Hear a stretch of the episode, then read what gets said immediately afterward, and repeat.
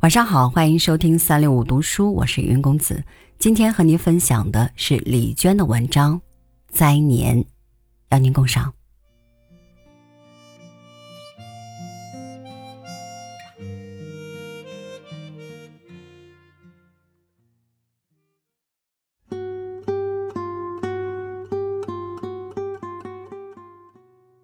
乌伦古河从东往西流。横亘阿尔泰山南麓广阔的戈壁荒漠，沿途拖拽出唯一的绿痕。荒野中所有的村庄、草场、耕地都紧紧傍依在这条河的两岸，像冰天雪地中的人们傍依着唯一的火堆。什么都离不开水。这条唯一的河被两岸村庄和耕地源源不断的吸吮，等流经中下游我们的阿克哈拉小村就已经很浅窄了。若是头一年遇上降雪量少的暖冬，更是几近断流，因为北疆的河流差不多全靠积雪融汇。这一年正是罕有的旱年。在灌溉时节，因抢水而引起的纠纷此起彼伏。轮到哪块地浇灌时，哪块地的主人便日夜守着水阀，不敢离开，被褥也铺在水渠边，提防睡觉时水流被人劫走。暖冬不但会引起旱灾，还会引起蝗灾及其他严重的病虫害。不够冷的话，冻不死过冬的虫卵。此外，干旱令本来就异常贫瘠的戈壁滩更加干涸，几乎寸草不生。南面沙漠中的草食野生动物只好向北面乌伦古河畔的村庄和人群靠近，偷吃农作物，这也是很严重的农业灾害之一。然而，正是这一年，我妈独自在乌伦古河南岸广阔的高地上种了八十亩葵花地。葵花苗刚长出十公分，就惨遭鹅喉铃的袭击，一夜之间，八十亩地给啃得干干净净。虽说远远近近有万余亩的葵花地及打瓜地都被鹅喉铃糟蹋了。但谁也没有我妈损失严重。一来，她的地在这万亩耕地的最边缘，直接敞向荒野，总是最先沦陷；二来，她的地少，不到一百亩，没两下就全给啃没了。而那些承包了上千亩的大户特精啃，最后多少会落下几亩没顾上啃的。当然。哪能这么比较？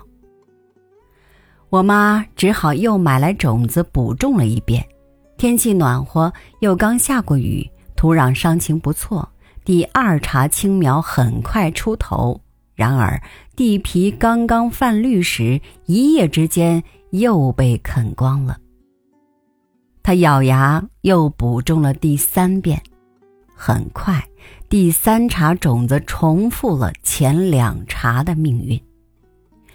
我妈伤心透顶，不知找谁喊冤。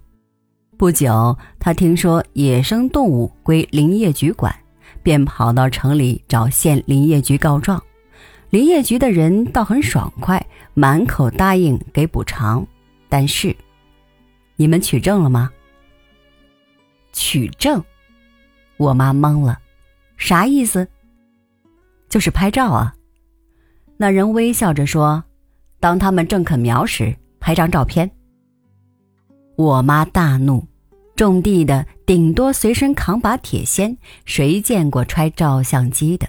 再说那些小东西警觉非凡，又长着四条腿儿，稍有动静就撒开蹄子跑到天边了，拍正在啃的照片。恐怕得用天文望远镜拍吧。总之，这是令人沮丧的一年。尽管如此，我妈还是播下了第四遍种子。所谓希望，就是付出努力，有可能会比完全放弃强一点点。说起来，鹅喉灵也很可怜，他们只是为饥饿所驱。对他们来说，大地没有边界，大地上的产出也没有所属。他们白天在远方徘徊，遥望这边唯一的绿色地域。夜里悄悄靠近，一边急促啃食，一边警惕倾听。他们也很辛苦啊，秧苗不比野草长得稀稀拉拉，就算是八十亩地，啃一晚上也未必填得饱肚子。于是，有的鹅喉铃直到天亮了还舍不得离去，便被愤怒的农人开车追逐撞毙。但人的日子又好到哪里去呢？春天已经完全过去，眼下这片上万亩的耕地仍旧空空荡荡。无论如何，第四变种子的命运好了很多，似乎一进入七月，鹅猴灵们就熬过了一个难关，从此再也没有见到他们的身影。他们去了哪里？哪里水草丰美？哪里暗藏秘境？这片大地平坦无物，其实与农贸森林一样，善于隐瞒。总之，第四茬种子一无所知的出芽了，分外蓬勃。毕竟，他们是第一次来到这个世界。